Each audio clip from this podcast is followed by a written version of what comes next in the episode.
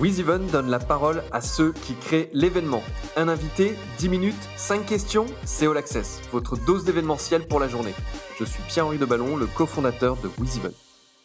Je reçois Annabelle Lascar-Cam, qui est la présidente de Cassiopée. Bonjour Annabelle. Bonjour. Peux-tu nous présenter Cassiopée et surtout les événements qui sont euh, derrière euh, produits et organisés par cette structure? Oui, alors Cassiopée euh, donc est une organisation d'événements sportifs. on est producteur d'événements sportifs, surtout axés sur le secteur d'outdoor.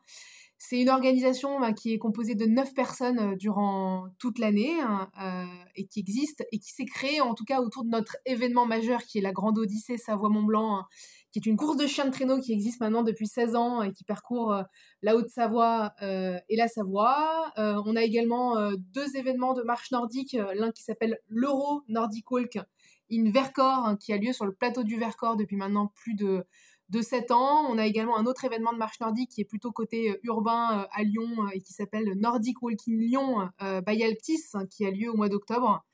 Euh, et on organise également un trail de montagne depuis 10 ans à Valseny qui s'appelle le Trail EDF Sunny Tour. Ok, bah c'est très clair. Petite question qui m'interroge sur la grande Odyssée Savoie-Mont-Blanc.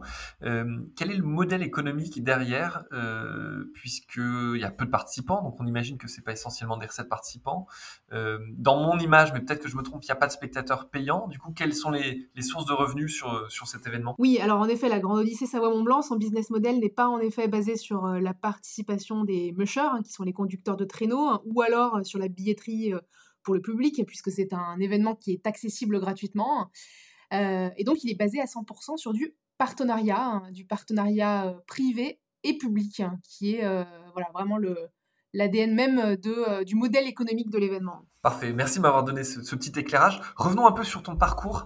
Est-ce que tu étais prédestiné à, travailler dans l'événementiel? Raconte-nous comment tu en es arrivé ici. Alors l'événementiel, pour moi, c'est un peu une histoire de famille. Il hein. faut savoir que Cassiopée a été, euh, a été créé, donc la Grande Odyssée Savoie-Mont-Blanc, hein, qui est notre euh, événement emblématique et notre événement historique, a été créé par mon père, Henri Cam, il y a maintenant plus de 15 ans.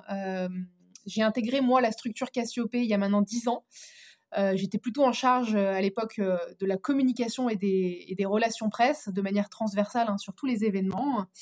Et puis mon papa est décédé il y a trois ans et moi j'ai pris le relais ben, sur toute, toute, cette organisation. Donc on peut dire indirectement que c'était un peu ma, ma destinée. En tout cas, voilà, j'ai grandi, j'ai baigné dans l'événementiel et ça a été, on va dire, suite au décès de mon père, la suite logique pour moi de reprendre, de, reprendre, voilà, de reprendre la suite. On a souvent l'image euh, de dire que euh, quand on reprend l'entreprise de ses parents, euh, finalement, c'est plus facile.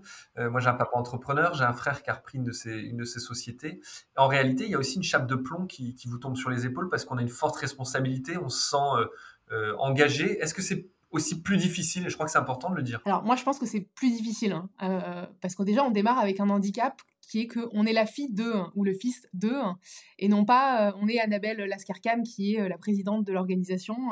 Donc ça, je pense que pour moi au début, ça a été un peu un voilà, pas un frein, mais c'est pas forcément un, point positif. Et donc, ben, il faut euh, faire ses preuves plus que les autres. Hein, et donc, il y a tout une, un premier cheminement qui est d'abord de faire ses preuves, et puis ensuite, après, étant la suite logique, voilà, il faut savoir qu'on connaît l'univers, on connaît les événements, on connaît son ADN, on, on savait l'esprit euh, que, euh, enfin, je connaissais l'esprit que mon père avait envie de donner aussi aux choses. Donc après, c'est une continuité hein, et c'est plus facile. Mais d'abord, je pense qu'il faut commencer déjà par faire ses preuves. C'est ça qui est le plus important. En parlant de faire ses preuves, je crois que cette année, tu, l'as fait en, arrivant à maintenir euh, deux événements dans, ce contexte. Et c'est ce que tu voulais partager avec nos auditeurs. Raconte-nous un peu. Oui, alors on a eu la chance déjà de pouvoir faire la Grande Odyssée Savoie-Mont-Blanc qui s'est achevée en, en, janvier. Et ensuite, nous, en effet, sur euh, l'année, on a donc euh, trois événements euh, grand public de masse. donc, l'événement qui a lieu sur le Vercors a été déplacé au mois de septembre. On a pu le maintenir au mois de septembre. Et le premier événement qu'on a pu également maintenir, ça a été le Trail EDF Sunny Tour qui était positionné le premier week-end du mois d'août.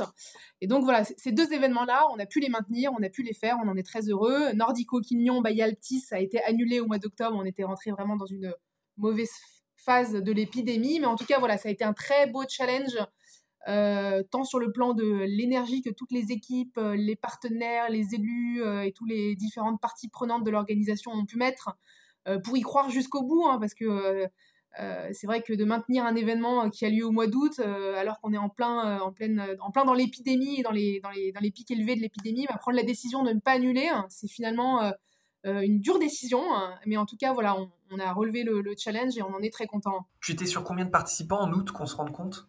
On a accueilli 1500 coureurs en août. Et, voilà, c'est à peu près le chiffre qu'on accueille habituellement, mais on a, eu, on a fait plus 20% de billetterie au mois d'août. Euh, parce qu'il y a eu un tel engouement euh, des participants euh, à venir qu'on n'a pas pu les refuser. Vous avez réussi à les, à les maintenir, mais est-ce que en termes, de, en termes de, de, recettes économiques par rapport à ce qui était anticipé, vous avez réalisé ce qui était prévu, ou au contraire, ça a été des éditions adaptées, réduites, et qui du coup n'ont pas eu le même résultat escompté? Non, le, le trail EDF Sunny Tour, on a fait plus 20% de billetterie. Alors, on n'est pas sur des gros événements de masse où on accueille 40 000 coureurs, hein, comme les marathons ou les, semi-marathons, ce qui est un peu notre avantage finalement ici dans cette crise. Euh, donc, on a fait plus 20% de billetterie, donc plutôt positif pour le trail EDF Sunny Tour. Euh, cependant, pour euh, l'Euro Nordico Verkor, qui est notre événement de marche nordique, du coup, on a reporté au mois de septembre. là, on était sur un format réduit en termes de billetterie, on a fait moins 50%. Euh, et donc, on a accueilli 1200 euh, participants, alors qu'en temps normal, on en accueille le double. Hein. Euh, donc là, bien évidemment, on rentre pas dans nos objectifs. Hein. Parlons un petit peu de l'actualité du moment. comment, bah, sur quels sont vos sujets sur lesquels vous travaillez? Aujourd'hui, on est le 20 novembre au moment où on fait cette interview. sur quoi vous, vous travaillez? Et, quels sont les prochains événements peut-être? Alors le prochain événement, bah, c'est la 17e édition de la Grande Odyssée Savoie-Mont-Blanc, hein, qui, euh, pour rappel, est une, euh, grande course de chien de traîneau, le rendez-vous annuel du chien de traîneau qui a lieu depuis maintenant 16 euh, ans en Savoie-Mont-Blanc. donc on travaille sur l'organisation, on est en, lien ben, forcément constant avec les préfectures de Savoie et de Haute-Savoie, avec lesquelles on travaille sur différents scénarios. Hein, euh, et donc on avance petit à petit et on espère que les choses vont pouvoir un petit peu évoluer euh, dans le bon sens. En termes de, de, Parce que finalement, l'événement, une fois que les mushers sont partis, il y a peu d'interactions entre eux, il y a peu de risques de, de créer des clusters. Ce qui déterminera, vous, la possibilité de le faire, c'est déjà qu'on ne soit plus confiné, j'imagine. Mais est-ce qu'il y a aussi un enjeu sur les spectateurs au départ, peut-être? Oui, bien sûr, il y a un enjeu sur les spectateurs. Euh, c'est pour ça que dans les scénarios qu'on est en train d'étudier, ben, bien évidemment, le scénario extrême, c'est le huis clos, hein, mais qu'on ne peut pas mettre de côté aujourd'hui Hein, euh, qui est d'ailleurs notre plan A hein, pour l'instant, hein, euh, et dans l'autre sens, dans le, si vraiment ça, on peut accueillir du public, on est sur des jauges de 1000 personnes sur les sites de départ et d'arrivée, qui est de très loin ce qu'on a l'habitude de, voir sur la Grande Odyssée euh, Savoie-Mont-Blanc, qui génère plutôt entre 50 000 et 80 000 spectateurs généralement sur 12 jours. Et, donc on a compris le modèle économique est essentiellement basé sur des partenaires privés et, publics. Est-ce que vous sentez déjà les effets de, euh, de la crise sur certains grands comptes et donc des budgets qui sont un peu rabotés? Ou est-ce qu'au contraire il y a une, fidélité euh, à cet événement?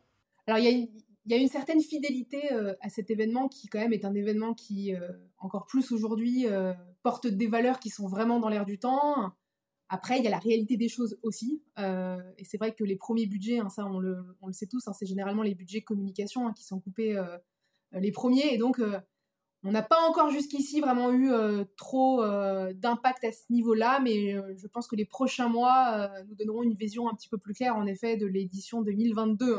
Bon, en tout cas, on souhaite que, les, choses puissent euh, revenir à la normale. Un grand merci d'avoir partagé avec nous euh, euh bah, cette aventure Cassiopée euh, et puis ton expérience euh, et, en tout cas un coup de chapeau parce que, comme je le disais, je sais le, la difficulté que ça peut être de reprendre une entreprise familiale. Et en tout cas, je crois que c'est fait avec succès. Tu disais, il faut prouver. Et euh, bah, le maintien de ces deux événements et puis euh, le dynamisme et l'énergie qu'on sent dans ta voix euh, semblent montrer que, que tu es au bon endroit et, que tu es à la bonne place. En tout cas, merci à toi. Et puis, on croise les doigts pour cette édition de janvier. Donc, je rappelle les dates. C'est donc entre le 9 et le 20 janvier 2020 pour cette 17e, 17e édition de la Grande Odyssée Savoie-Mont-Blanc. Merci Annabelle. Merci. Vous écoutiez All Access, le podcast de WizEvent, la solution de billetterie, d'inscription et de cashless pour les organisateurs d'événements. Pour prolonger cet échange, partagez, commentez et notez cet épisode sur vos plateformes préférées. Et pour nous rejoindre, rien de plus simple, media.wizevent.com.